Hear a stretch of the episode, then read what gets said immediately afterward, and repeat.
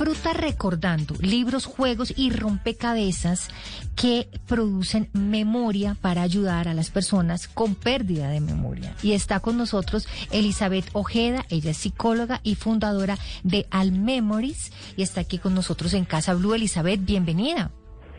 Muy buenos días a todos. Qué rico tenerla aquí. Qué rico tenerla aquí. Bueno, expliquémosle a nuestros oyentes cómo es esto de disfrutar recordando. Bueno, es un material que yo he realizado de estimulación cognitiva para trabajar con personas que están perdiendo la memoria, específicamente de pronto que ya tienen algún diagnóstico de Alzheimer. Entonces, estos son unos libros que se llaman así, Disfruta Recordando y los juegos. Todo mi material tiene ese nombre. Elizabeth, usted dice con personas que tienen ya el diagnóstico, pero a mí me parece que todos sin tener la enfermedad empezamos en alguna edad a decir dónde dejé las llaves o dónde dejé las, las gafas. y la... que digo yo, ¿dónde es qué es qué qué qué qué qué? cómo? ¿Dónde me quedaron las gafas y usted con las gafas encima de la cabeza? El tapabocas, a mí ahora es ¿dónde puse el tapabocas? Entonces uno dice, bueno, esto no debe servir solamente ya cuando se ha diagnosticado la enfermedad, sino para quienes también queremos hacer el ejercicio porque la memoria es un músculo. Estoy, ¿Estamos de acuerdo? Totalmente de acuerdo, sí. También sirven y sobre todo los juegos de memoria. El último libro tiene ejercicios más difíciles que retan al cerebro y que efectivamente ayudan a estar más atento, que es lo que nos hace falta muchas veces cuando, cuando dejamos las llaves en algún lugar y no nos acordamos dónde es porque no estamos como muy atentos. Entonces, sí, totalmente de acuerdo, sirven para eso. Para Y, ayudar. Elizabeth, ¿cómo son los juegos? ¿Cómo son estos eh, eh, estas ayudas didácticas para la para la, reforzar la memoria? Bueno, los juegos son los famosos concéntrese de hacer parejas. Entonces tengo dos, uno de animales, otro de personajes eh, que se pueden revolver y hacer un juego de memoria más difícil porque serían 48 cartas. Eh, sirven para jugar en familia, no necesariamente una persona sola, aunque también sirven para una persona. Y los libros tienen ejercicios de completar como sopas de letras, capitales del mundo, eh, anagramas, ejercicios que lo ponen a uno a pensar, porque también a veces uno va a hablar y se le olvida la palabra que va a decir. Entonces, eso también es un, un poco falta de entrenamiento de la memoria con este tipo de, de actividades. Yo fui, Elizabeth, donde el médico, de verdad, la semana pasada y le dije, Doc, se me está olvidando todo, estoy preocupadísima, deme algo, no sé, una vitamina. Y me dijo, no, yo creo que usted es como de memoria selectiva. Es decir, usted le presta atención y recuerda las cosas que le interesan. Ay, eso me pasa mucho a mí. Y descubrí, porque empecé a hacer el ejercicio, que es cierto que uno, bueno, con la edad, pues le cuesta más trabajo, pero que tengo mucha memoria selectiva. ¿Eso es bueno o malo? Y los libros sirven para eso, porque hay cosas o, o caras o, o- o nombres o números que se me van rapidísimo y otros que llevo acordándome 20 años. Sí, definitivamente la memoria tiene un componente emocional muy grande, entonces depende también del impacto emocional que tiene para uno ciertos eventos, los va a, recordar más fácilmente o no. O también depende, por ejemplo, de si uno usa asocia- asociaciones para recordar algo o a veces le presentan a una persona y si no, la, la asocia con alguien más se llame igual, muy difícil va a recordar el nombre de esa persona que le acaban de presentar a uno.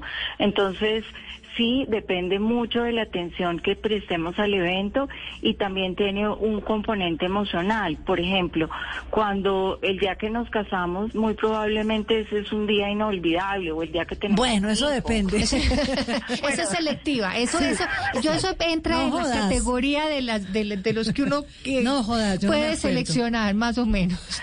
De los que de pronto si le va mal quisiera Sí, olvidar sí. en vez de recordar. Tal cual. Doc, ¿por qué nos recordamos solo de lo que nos importa?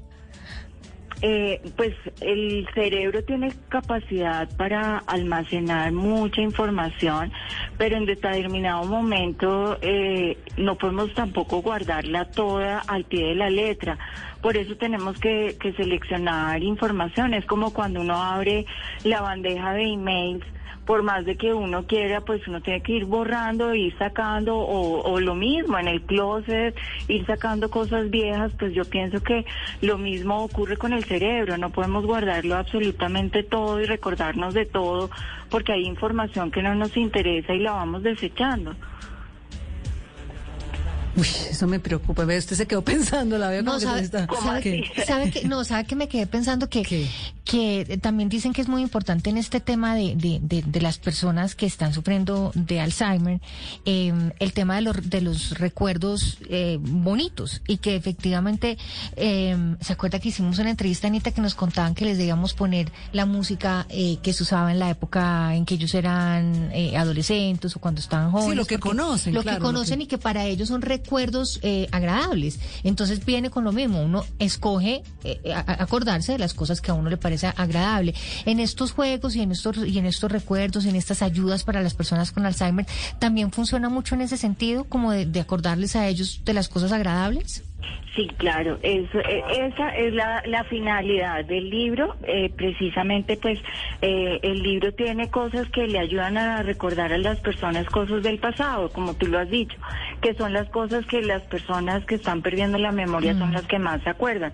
De pronto se les olvida lo, lo reciente, lo que desayunaron esta mañana, pero se acuerdan, así como tú dices, de la música, Sí. los boleros, rancheras, de la música preferida, de todos est- estos eventos. Y sí, eso es lo que he tratado de plasmar en los libros, esa información que nos enseñaban cuando niños, eh, el rin rin renacuajo que ya no lo enseñan en la actualidad, pero que para nosotros es muy, es muy recordado, o cosas como anécdotas, hobbies, la familia, nuestros abuelos, eh, bisabuelos, etcétera.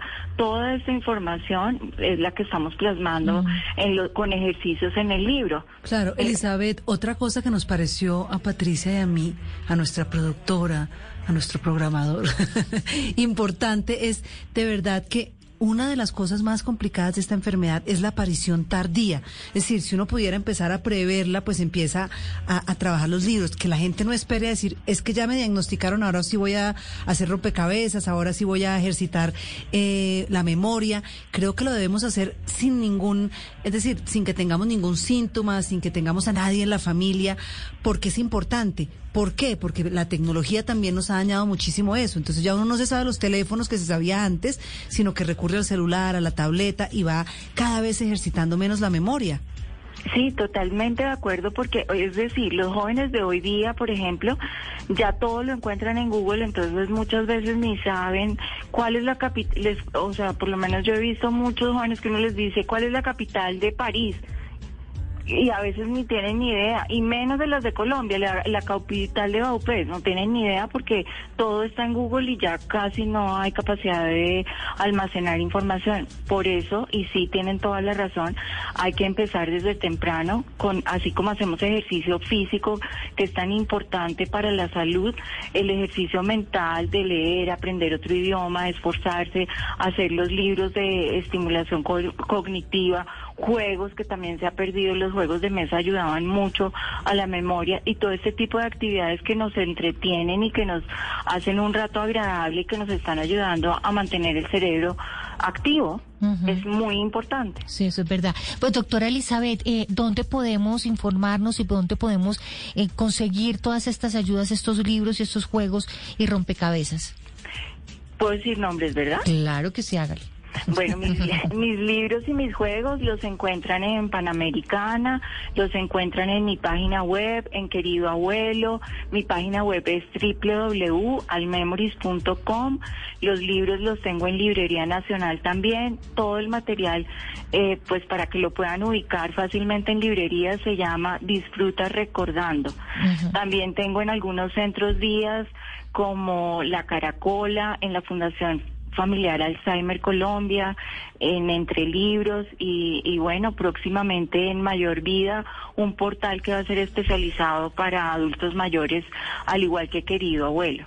Pues eh, doctora Elizabeth Ojeda, psicóloga, muchísimas gracias por estar con nosotras aquí en Casa Blue y estamos hablando de los libros, de los juegos y los rompecabezas que eh, ayudan a las personas con pérdida de memoria. Eso se llama Disfruta Recordando y esto es Casa Blue. Patricia, muchas gracias. Esta noche quiero confesar. Que si me oyes en la radio